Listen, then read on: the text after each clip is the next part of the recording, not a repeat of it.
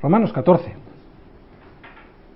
Mirad, esta película que acabamos de ver la tenía preparada desde hace tiempo. Y cuando la edité nunca pensé en Romanos 14. De hecho, está basada en una idea que no es original mía, pero que me gustó mucho, y es la de un barco de guerra. Todos estamos en un mismo barco. Y antes de empezar con la exposición verso a verso de Romanos 14, eh, me gustaría hacer un recorrido previo sobre este tema, o sea, el de la vida en comunidad, y de una comunidad que tiene un roce muy cercano y continuo. ¿eh? Pablo es increíble, el apóstol Pablo, me encanta, me da seguridad. Yo no aconsejo ni exhorto con esta convicción, con esta autoridad. Si a alguien no se le puede acusar de tibio en sus exposiciones, es a Pablo. ¿Os, ¿Os acordáis del domingo pasado? ¿Habíais oído declaraciones tan contundentes como paga tus impuestos o obedece a tus autoridades, no debas nada a nadie? Son contundentes y prácticas. Hoy también vamos a ver una exposición clara sobre un tema de la vida cristiana y esta es el de los débiles en la fe. Va a ser clara, pero sobre todo va a ser práctica. Este problema existe en la Iglesia desde siempre. Así que es mejor saber esto para que no nos pille desprevenidos y pensemos que esto no nos va a pasar a nosotros. Pero antes de que Pablo nos enseñe sobre algunos aspectos de los problemas de la convivencia en la Iglesia, yo quisiera reflexionar un poco sobre este tema. Quisiera exponer cómo percibo yo eh, nuestras relaciones aquí, en nuestra pequeña comunidad, para así entender mejor lo que Pablo nos va a querer decir ahora en este capítulo 14 de Romanos. Para que no pensemos que este capítulo 14 de Romanos no va con nosotros, que solo era para los romanos. Existe un comandante en jefe. Él nos ha llamado, Él ha sido el que nos ha enrolado en la armada. Es una armada que dispone de unidades especiales, también dispone de portaaviones, dispone también de, destructores y de submarinos. Semilla de Mostaza es una pequeña embarcación de esta armada. Es, junto al resto de la armada, uno de los barquitos de guerra que tiene nuestro Señor. Y es una pequeña fragata que ha de conquistar las almas de las personas que andan perdidas y que, están esclavas del pecado. Recuerda que este no es un, un barco de placer, no es un yate, sino una embarcación de servicio, de servicio a los demás y por tanto de servicio a Dios es la nuestra una guerra contra Satanás, no lo olvides. Esto es una guerra. Pues bien, nuestro pequeño barco en el que estamos enrolados, todos nosotros tenemos funciones, todos estamos ocupados, todos tenemos tareas diferentes. Nuestro llamado ha sido personal, directamente de él, de nuestro comandante en jefe no depende ni del que quiere ni del que corre, sino de Dios, que tiene misericordia. Romanos 9:16. Y aunque cada uno tiene diferentes funciones, somos todos iguales en el Señor. Fue Él quien nos llamó, nosotros le seguimos porque fue Él el que nos amó primero, no nosotros, fue por el puro afecto de su voluntad. Hay solo un comandante en jefe, hay solo un destino final, para nuestra embarcación. Nuestro barquito es pequeño, pero es seguro. ¿Por qué? Pues porque quien lo dirige es el Señor, es Dios mismo quien lo sostiene. Pero a veces todo nos parece muy difícil. Y es cuando empiezan las disensiones y las divergencias de opinión entre nosotros, entre la tripulación. Cuando nos alistamos en la fragata pensábamos que todo iba a ir bien porque pensábamos que todos pensarían como nosotros.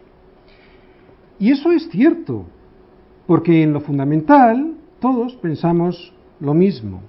En lo que afecta a la salvación, ninguno de nosotros tenemos divergencias de opinión.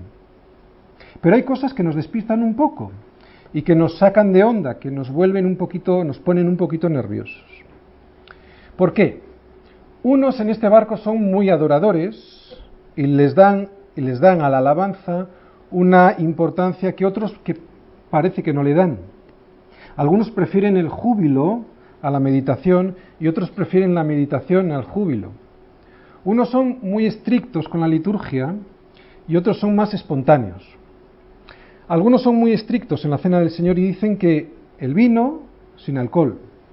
Otros son muy manitas ¿eh? y siempre están en la sala de máquinas del barco arreglando las cosas para que funcionen. O sea, son los que siempre están abriendo la iglesia, enchufando los micrófonos, mirando las conexiones, los medios de comunicación, la página web, los blogs.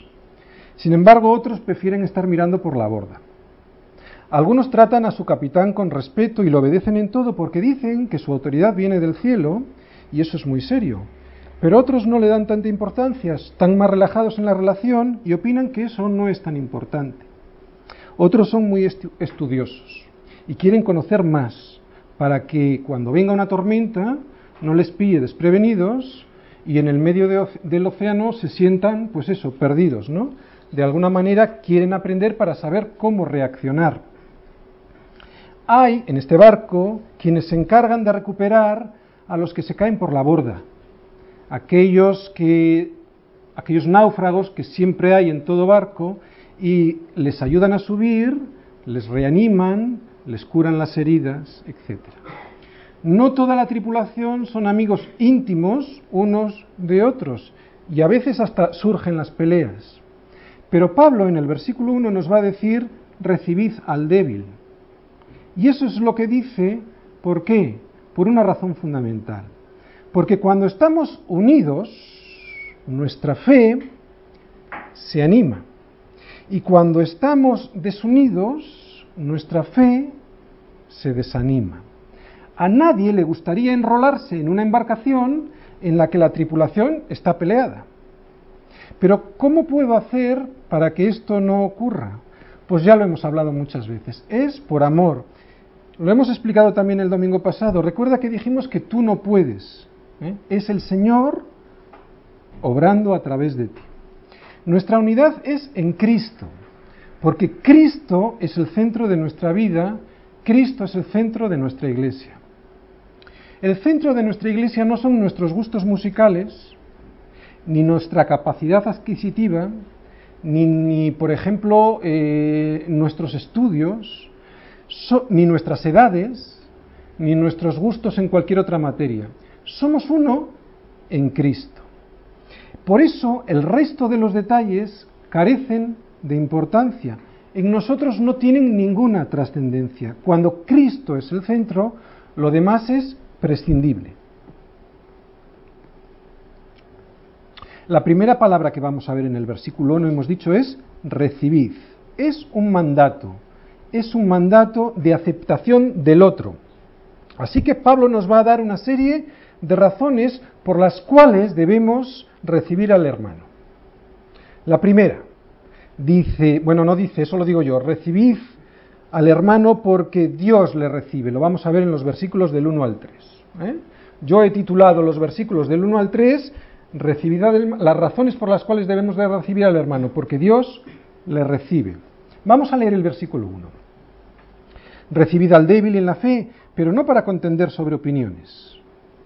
¿Qué es recibir? Es aceptar al otro, con un interés especial, con la sugerencia de una bienvenida a casa. Vemos aquí el tema no son cuestiones fundamentales. El tema, si os fijáis en el versículo 1, es opiniones. No está hablando de doctrinas fundamentales de la fe cristiana que afecten a la salvación. Estamos hablando de opiniones. Todo el capítulo 14, vamos a recordar, está hablando de opiniones.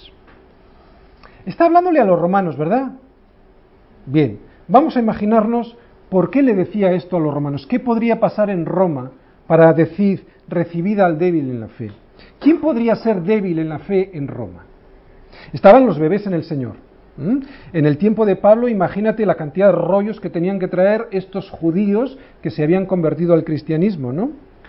O aquellos pueblos bárbaros que no tenían ninguna cultura ni mucho menos entendían nada de cristianismo, era ajeno a toda civilización. O imaginaros los griegos, ¿no? En aquellas ciudades de Ponto, de Galacia, de Corintio, etc. Había otros que sabían del Evangelio, pero que no lo entendían muy bien porque se lo habían enseñado mal. Habría otros que habiendo recibido al Señor y que habiendo sido bien enseñados, tenían otro problema. Eran muy flojos, eran muy vagos, no hacían nada. Estarían otros que querían que todos fuesen como ellos, serían como los antiguos fariseos. Y estaban los espirituales, los fuertes en el Señor. A todos, dice Pablo, hay que recibirlos en la iglesia porque Cristo ha dado diversidad a su iglesia. Evidentemente Pablo no está hablando aquí de aquellos que creyéndose cristianos no lo son, aquellos que sistemáticamente están desobedeciendo. Pablo está hablando a creyentes y de creyentes, débiles pero discípulos del Señor. Bueno, y en semilla de mostaza, ¿quién podría ser débil en semilla de mostaza. A mí se me ocurre pues que el recién nacido, por ejemplo, un recién nacido no puede ni sostener la cabeza, ¿no? Aquel recién convertido que ni siquiera puede andar sin la ayuda de sus hermanos, aquel que se reconoce necesitado de que sus compañeros en la fe le ayuden a entender muchas cosas que todavía no entiende bien. Una persona enferma es una persona débil, ¿Quién podría ser una, persona enferma entre nosotros? Bueno, pues aquel que está en un círculo de pecado del que no sale, ¿no? Y le tenemos que ayudar. No aquel que lo hace sistemáticamente, sino aquel que lo reconoce y sufre por ello. ¿Quién podría estar débil? Una persona malnutrida es una persona débil. ¿Quién sería un malnutrido entre nosotros? Bueno, pues alguien que no estudia, ni está a los pies de Cristo, no está escuchándole a través de su palabra. Esta persona va a estar débil porque no está nutrida. También están débiles los que no hacen ejercicio. ¿eh? Si a mí me obligan ahora a correr un maratón, soy uno de los débiles de la carrera, porque no estoy acostumbrado a hacer ejercicio. ¿Y cómo se hace ejercicio en la iglesia? Pues con el servicio. Si tú no sirves en la iglesia, que es servir a Cristo, vas a ser un débil en la fe, vas a estar flojito. También sería débil en la fe aquel que no entiende la libertad que tiene en Cristo para hacer las cosas y sigue apegado a la ley. En definitiva, el débil se refiere a aquel hermano que necesita de otros más fuertes en el Señor para ayudarle. Y fijaros, no para contender, dice el primer versículo, sino para llevarle a la libertad que está solo en Cristo. Por lo tanto, no nos está hablando de personas desobedientes que usan la libertad que tenemos en Cristo para hacer lo que le da la gana. De hecho, estas personas no es que sean débiles, sino simplemente no son creyentes en Jesús. Son creyentes en sí mismos, en sus propias concupiscencias, en sus propias necesidades, no en agradar al Señor. Hay cosas que están claras en la Escritura y deben de ser aceptadas por todos los cristianos. Si no, no son creyentes. Un ejemplo, pues Cristo murió por nosotros y resucitó para darnos vida. ¿eh? Que no es un mito, no es una fábula, es un hecho histórico. Pero hay otras cosas que no están claramente especificadas en las, escrituras y que podrían ser y de hecho son motivo de discusión entre nosotros. Esto es a lo que Pablo llama en el primer versículo opiniones. Para explicar esto de las opiniones, Pablo nos va a poner dos ejemplos. Nos va a poner el ejemplo de los alimentos y el ejemplo de las fiestas. Vamos a empezar en el versículo 2 leyendo, porque uno cree que se ha de comer de todo, otro que es débil come legumbres. Los judíos que se iban convirtiendo tenían dudas sobre si seguir con sus costumbres alimenticias o practicar la libertad en Cristo que los que los apóstoles les estaban enseñando. Otros creyentes también tenían dudas sobre si comer, por ejemplo, carne, porque, recordar, estábamos, están hablando a los cristianos en Roma, y allí cuando iban a comprar carne, no sabían muy bien si esa carne había sido ofrecida previamente a los ídolos o no. No estamos en Jerusalén. Eh, por lo tanto, podía tener dudas, ¿no? Este, este hermano. Así que el débil, el débil aquí es el que come legumbres. ¿Qué querrá decir eso? Pues el que sigue estrictamente la ley, ese es débil, según Pablo, sin la libertad que da Cristo. La, escritura nos dice que tenemos libertad para comer de todo. Y a pesar de eso hay personas que se sienten mal haciéndolo y piensan que eso no puede ser así. Bueno, en la iglesia de hoy no existe tanto este problema, ¿no? No hay un problema tan grande con esto. Pero sí que encontramos personas que expresan su espiritualidad de esta manera, o sea, en función de lo que comen o de lo que no comen. Y Pablo en este asunto nos dice, si te ves constreñido por tu conciencia, pues no comas. Es una opinión personal. Y sobre todo, sobre esto no debemos de contender. Versículo 3. El que come no menosprecia al que no come, y el que no come no juzgue al que come, porque Dios le ha recibido. ¿Qué vemos ahí? Dos palabras importantes. Vemos menospreciar y vemos juzgar. Estas dos palabras expresan dos actitudes. Una es menosprecio y otra es juicio, o sea, condena.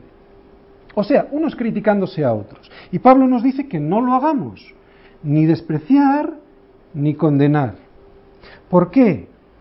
porque Dios le ha recibido. Como hemos dicho, estos ejemplos hoy no forman un problema muy grande en la iglesia de hoy, pero sí que podríamos encontrar otros ejemplos que podríamos clasificar de este estilo, no serían iguales, pero los podríamos clasificar en este estilo, en el estilo de las opiniones, ¿no? Y podríamos darle la misma solución que le da Pablo. ¿eh? Por ejemplo, yo no uso traje para predicar.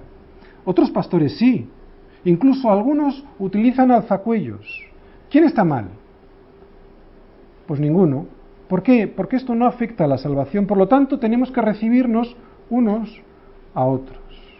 ¿Y por qué tengo que recibirlos? Lo hemos dicho y lo dice Pablo en el versículo 3. Porque Dios le ha recibido. Por eso lo hemos titulado así, porque Dios le recibe. Vamos a ver el versículo 4. Yo lo he titulado porque Dios le sustenta. Otra de las razones. Vamos a leer el 4. ¿Tú quién eres que juzgas al criado ajeno? Para su propio Señor está en pie o cae, pero estará firme porque poderoso es el Señor para hacerle estar firme.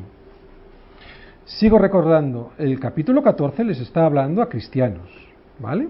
Solo el amo puede juzgar al criado. Nosotros somos siervos del Señor. Será Él, nuestro Señor, quien juzgue, no puedo ser yo. Mirad, incluso si alguien, siendo débil en la fe, cae por cuestiones que no afectan a la salvación, aún así nos dice Pablo que Él, el Señor, es poderoso para mantenerle en pie. Y esto no como una imposición religiosa, sino como una capacitación del Señor que le da a esa persona débil. Y pensando en esto vamos a volverlo a leer. Dice, porque poderoso es el Señor para hacerle estar firme porque poderoso es el Señor para capacitarle, a pesar de su debilidad, para estar firme. ¿Por qué? Porque estos son opiniones, solo opiniones, no es algo doctrinal. Versículos 5 al 9. Yo le he titulado a esta sección porque Dios es soberano. Versículo 5, lo vamos a leer. Uno hace diferencia entre día y día y otro juzga iguales todos los días cada uno esté plenamente convencido en su propia mente. Bien, hemos dejado los alimentos. Ahora Pablo lo que va a hacer es ilustrarnos con fiestas. Podría estar hablando del día de reposo o de cualquier otro día de fiesta. Es igual. De hecho, no vuelve a mencionar este tema y eso me hace pensar a mí que los romanos lo entendían perfectamente qué es lo que les estaba diciendo Pablo. Y a mí esto me enseña que me da igual el ejemplo lo importante es su aplicación práctica para mi vida, para situaciones similares. ¿no? Desde el principio los cristianos nos hemos reunido los domingos, que es el primer día de la semana. ¿Para qué? Para celebrar nuestra fe con nuestro Señor. ¿no? Oye, pero si yo os emplazara a reunirnos los miércoles en vez de los domingos, por el motivo que sea, ¿no? Imaginaros que todos trabajamos el domingo, estamos de turnos y nos resulta muy difícil. Habría gente que se marcharía otros se molestarían y otros seguirían sirviendo igual al Señor porque no se trata del día, eso no es lo importante. En este caso, la escritura ni condena específicamente a los que guardan los días de fiesta, de reposo, ni tampoco los aprueba. Simplemente dice, cada uno esté plenamente convencido en su propia mente. Y esto es importante. Si tú en tu conciencia el Señor te permite hacerlo, hazlo. El cristiano debe tener la conciencia limpia, no cauterizada, para que de este modo el Señor te pueda hablar. Recuerda que estamos hablando sobre cuestiones que no afectan a la salvación. Pero también recuerda que si te autoengañas, tendrás consecuencias porque el Señor a quien ama, disciplina. Y para redondear este tema, en Colosenses 2.16, si queréis tomar nota, Pablo nos lo explica un poquito mejor este tema. Colosenses 2.16. Y dice, por tanto, nadie os juzgue en comida o en bebida, o en cuanto a días de fiesta, luna nueva o días de reposo. Todo lo cual es sombra de lo que ha de venir, pero el cuerpo es de Cristo. ¿Mm? Versículo 6. El que hace caso del día, lo hace para el Señor. El que no hace caso del día, para el Señor no lo hace. El que come, para el Señor come, porque da gracias a Dios.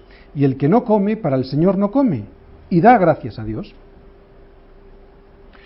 Los dos tipos de personas honran a Dios, porque lo hacen para el Señor y le dan gracias.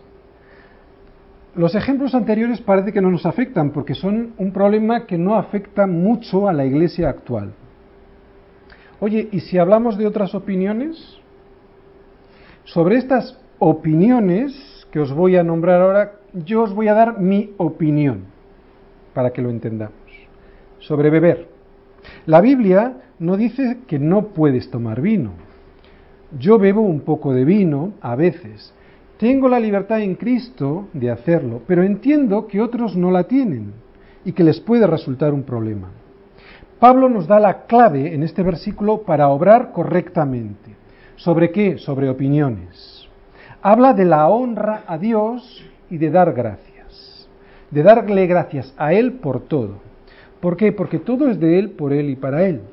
Por lo tanto, si deshonras a Dios con alguna de las acciones, por ejemplo, con tomar vino, porque para ti es un problema, porque no le sienta bien a tu, a tu, organismo o porque te emborrachas haciéndolo, pues ya sabes lo que tienes que hacer. No lo hagas. Porque ¿dónde está la gloria de Dios o la gloria a Dios en esa acción? ¿Estás honrando a Dios o deshonrándole? ¿Estás estropeando el templo que es tu cuerpo, el templo del Espíritu Santo, pues entonces te exhorto a que no lo hagas, porque Pablo dice que el que hace caso del día lo hace para el Señor, y esta es la clave, hacerlo para el Señor. Otro ejemplo, la Biblia no dice nada, por ejemplo, de fumar, así que yo podría hacerlo. Yo no lo hago, porque considero que eso significa no darle la gloria a Dios. ¿Por qué? Porque estropea mi cuerpo y el cuerpo es el templo del Espíritu Santo pero la escritura no me dice nada. ¿Puedo bailar? Pues mira, lo mismo que en los casos anteriores. Depende de, que si, de si lo haces, le, le estás dando la gloria a Dios. ¿Estás en un lugar donde todo el mundo va a lo que va? ¿Y tu presencia no solo glorifica al Señor, sino que le deshonra? ¿Los que están allí están deshonrando a Dios en cada palabra que pronuncian? ¿Y ese medio, o sea, el bailar, es para conseguir otros fines menos confesables? Pues aunque la Biblia no me dice nada al respecto, entiendo que eso no le da la gloria a Dios y por lo tanto no debo estar ahí ni para bailar ni para ver bailar, porque ¿qué comunión tiene la luz con las tinieblas? Pero si estoy en la boda de mi hija y bailo con ella o con mi esposa en ese día tan especial, pues sí, porque lo hago para el Señor, honro al Señor con esa acción y no le veo ningún inconveniente. ¿Entiendes ahora este versículo? Viene a decir algo así, el que lo hace, que lo haga para el Señor, y el que no lo hace, como para el Señor no lo hace. Y la clave está en la honra al Señor y en darle gracias. En 1 Corintios 6:12, si queréis apuntar, 1 Corintios 6:12, dice, todas las cosas me son lícitas, mas no todas me convienen. Todas las cosas me son lícitas, mas yo no me dejaré dominar de ninguna. Versículo 7.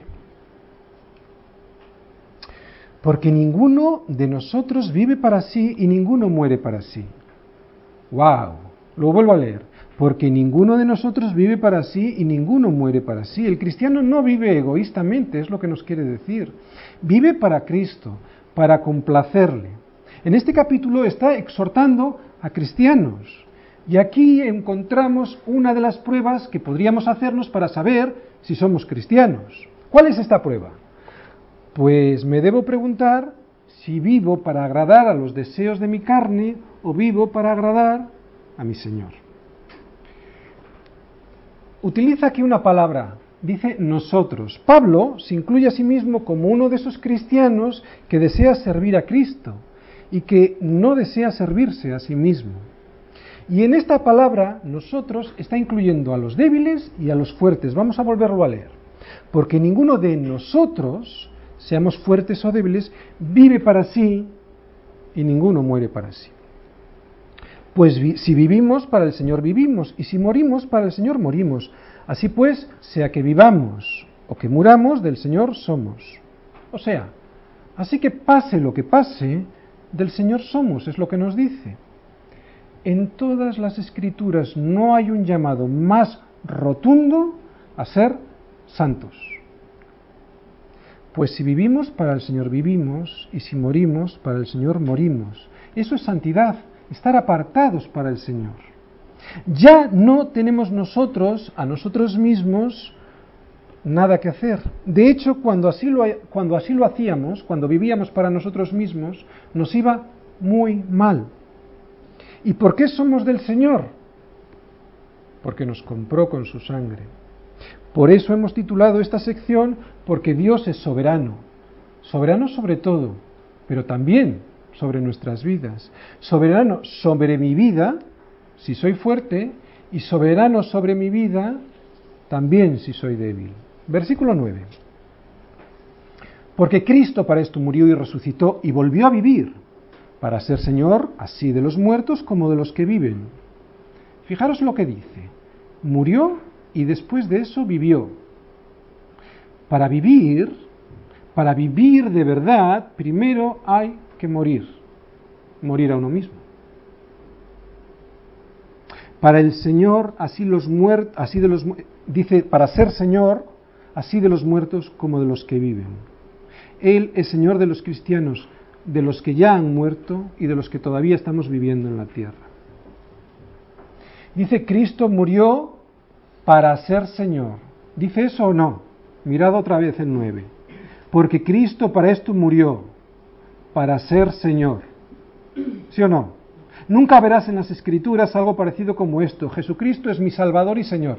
¿A que no te suena bien? ¿Qué, ¿Qué, dicen las Escrituras? Jesucristo, mi Señor y Salvador.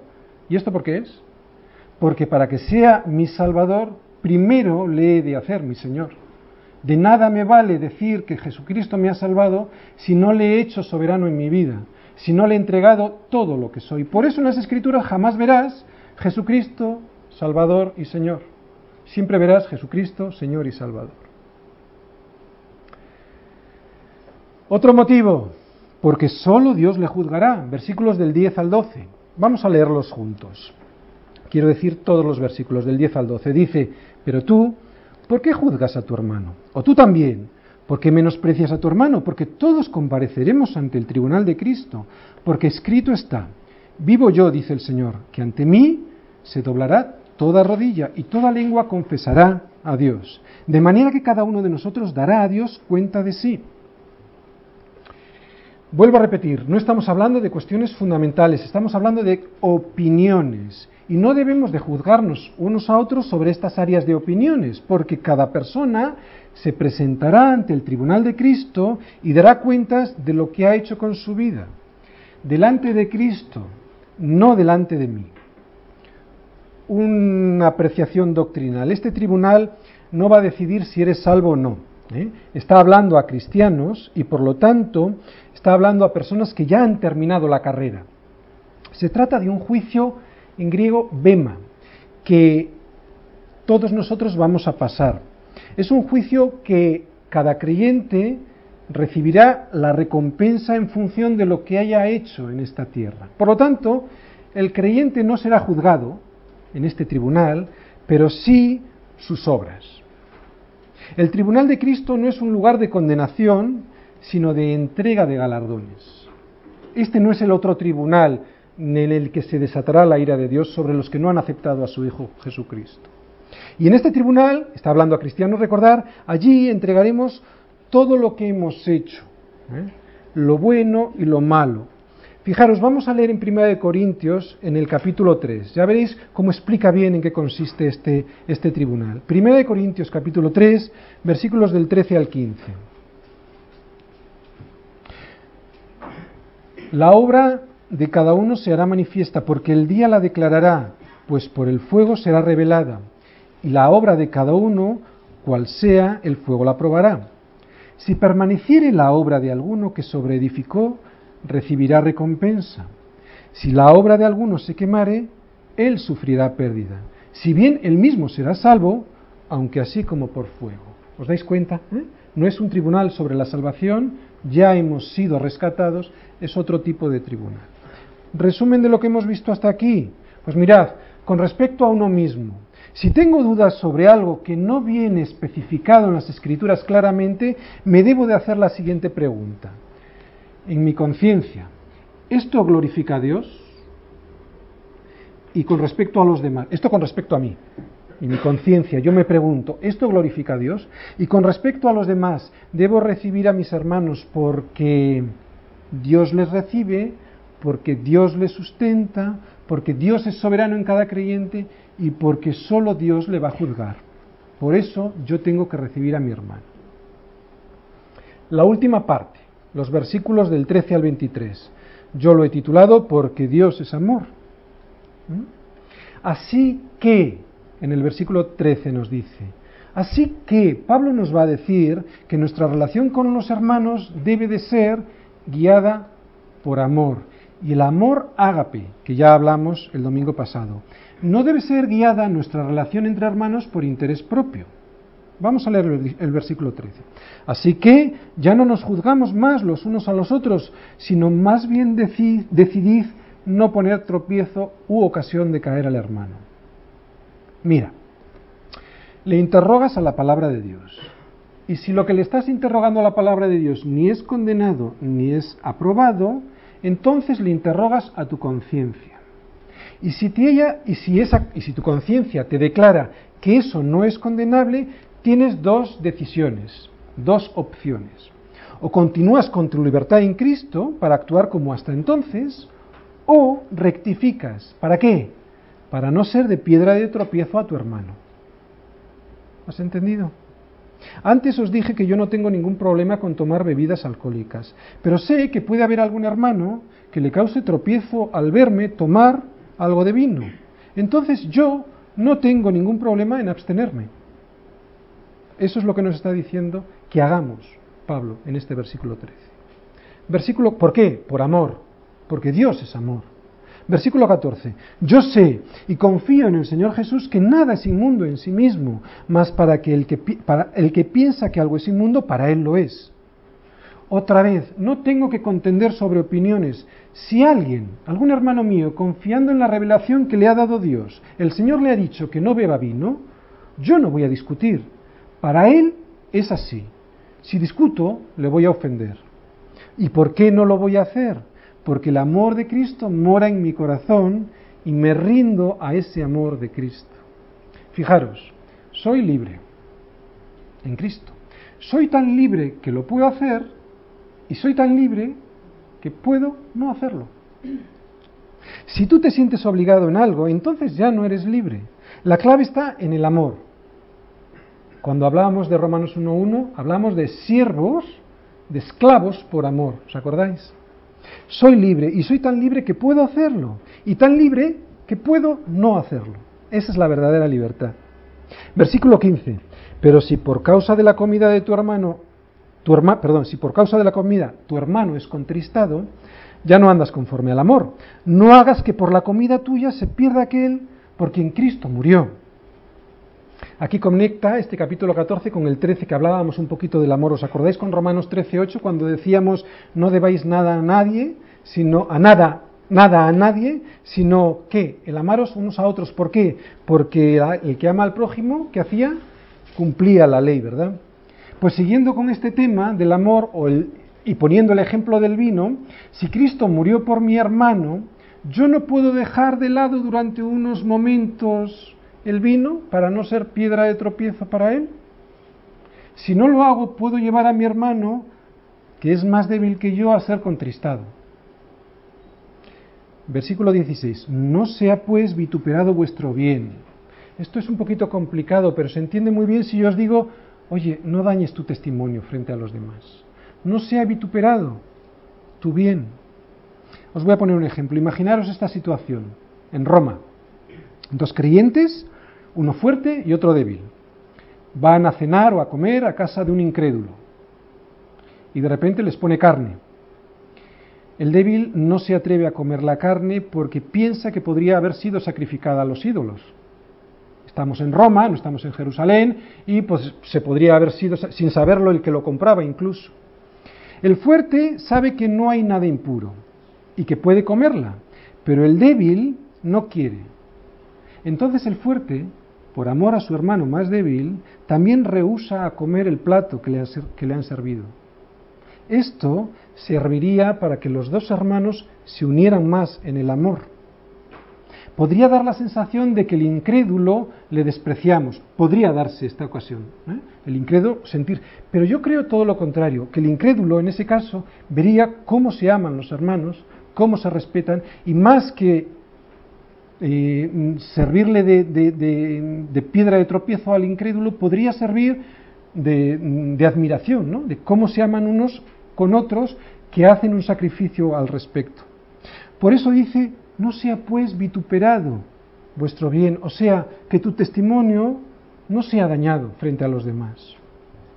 Versículo 17, porque el reino de Dios no es comida ni bebida, sino justicia, paz y gozo en el Espíritu Santo. El reino de Dios, ¿qué es? Es el control de Cristo en mi vida. Él reina en mi vida, no yo. Y reina en mi vida aquí y ahora. ¿Sabes por qué la mayoría de los cristianos viven vidas sin gozo? Porque han renunciado a vivir el reino aquí y ahora. Lo han dejado para después, para cuando se mueran. Yo veo aquí la Trinidad. Fijaros, justicia, paz y gozo justicia que es en Dios, paz que es la que nos da Cristo y gozo en el Espíritu Santo. Versículo 18, porque el que en esto sirve a Cristo agrada a Dios y es aprobado por los hombres. Si vives el reino, de lo que acabamos de decir ahora, si lo vives aquí ahora y no lo dejas para después, para cuando te mueras, entonces sirves a tu Señor, que es Cristo, agradas a Dios y eres aprobado por los hombres, porque reconocen que eres consecuente con lo que dices. ¿Te das cuenta? Lo volvemos a leer. Porque el que en esto sirve a Cristo agrada a Dios y es aprobado por los hombres. ¿Por qué crees que no somos de testimonio a los demás? Porque no vivimos el reino. Somos igualitos que ellos. Así que sigamos lo que contribuye a la paz, versículo 19 y a la mutua edificación. El motivo, pues, es amor, y amor ágape. Mira, puedo hacerlo. Cualquier ejemplo que pongamos, puedo hacerlo. Pero por amor no lo hago. ¿Para qué? Para que contribuya, como acabamos de leer, a la paz y a la mutua edificación entre hermanos. Versículo 20. No destruyes la obra de Dios por causa de la comida. Todas las cosas a la verdad son limpias, pero es malo que el hombre haga tropezar a otros con lo que come. Todas las cosas son limpias. El problema podría ser que cuando las uses consigas que tu hermano tropiece. Entonces, me preguntaréis, ¿qué cosas son buenas y qué cosas son malas? ¿Qué cosas son puras y limpias y qué cosas son impuras y sucias? Nos lo va a decir ahora, versículo 21. Bueno es no comer carne, ni beber vino, ni nada en que tu hermano tropiece o se ofenda o se debilite. ¿Lo habéis visto? Seguramente no. Os lo digo. Esto es lo bueno, dos puntos. El hacer las cosas de manera que la fe de mi hermano no se venga abajo, independientemente de que yo tenga la libertad en Cristo de hacerlo o no. Mi libertad no me permite ofender a mi hermano ni hacerle tropezar. ¿Por qué? Porque el amor con el que debo conducirme es un principio muy superior a mi libertad. Mi libertad no, no me permite ofender a mi hermano ni hacerle tropezar. ¿Por qué? Porque Cristo murió también por él. Versículo 22. ¿Tienes tu fe? Tenla para contigo delante de Dios. Bienaventurado el que no se condena a sí mismo en lo que aprueba. Pablo nos está diciendo que si tú tienes fe en hacer algo, en algo que se trate de una opinión, vuelvo a recordar, hazlo, pero delante de Dios, no delante de tu hermano que es débil. Bienaventurado el que no se condena a sí mismo en lo que aprueba, dice Pablo. O sea, internamente feliz si entiende que es aprobado por Dios. Pero el que duda sobre lo que come es condenado porque no lo hace con fe, versículo 23, y todo lo que no proviene de fe es pecado. Lo voy a leer otra vez, está un poquito enrevesado. Porque el que duda sobre lo que come es condenado porque no lo hace con fe y todo lo que no proviene de fe es pecado.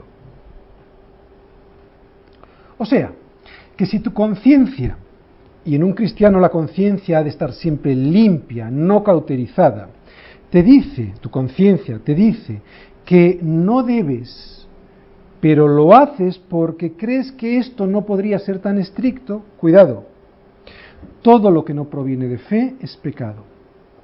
Si tu corazón te dice que está mal y Dios no lo aprueba ni lo condena en las escrituras, entonces haz caso a tu conciencia. Si dudas de lo que comes, eres condenado, eso es lo que nos está diciendo Pablo. Si dudas de lo que comes, eres condenado. Si tu conciencia te dice que no, y en las escrituras no viene claramente especificado, no lo hagas. ¿Por qué? Porque si practicas la desobediencia a tu conciencia, corres el peligro de ir insensibilizándola y llegar a un punto en que la tengas cauterizada y no llegues a tener contacto con Dios a través de la conciencia. Recordar, nosotros tenemos comunicación con nuestro Señor a través de las Escrituras y también a través de su Espíritu Santo en nuestro corazón. Podríamos correr el riesgo de qué? De insensibilizar esa conciencia. Por eso el versículo 3 dice que todo lo que proviene de fe, todo lo que no proviene de la fe es pecado. Mirad, todo lo que hemos estado hablando es sobre opiniones, no sobre cosas evidentes que la Escritura nos dice no estamos hablando sobre el pecado. O sea, si yo estoy viviendo con una chica y no estoy casado, pero me siento fuerte en eso, has de saber que estás viviendo en fornicación. Esto no es de lo que está hablando el capítulo 14. Si piensas así es que tu conciencia está sucia y por supuesto ni oyes la voz de Dios ni entiendes las escrituras. Resumen de todo lo que hemos visto. Solo Dios puede perdonar pecados. Tratar con los pecados es responsabilidad de Dios, no es mía. Solo Dios puede juzgar a mi prójimo. Tratar con mi prójimo es responsabilidad de Dios. Yo puedo exhortarle, yo puedo animarle, yo puedo ayudarle, incluso yo puedo orar por él, pero yo no puedo convencer a mi hermano, porque es responsabilidad de Dios. Debo aceptar a quienes Dios acepta. Dios me ama y me hace su hijo. Dios ama a mi prójimo y lo convierte en mi hermano. Mi privilegio consiste en completar este triángulo que os acabo de decir, o sea, amar a quien Dios ama. Dios me ama a mí.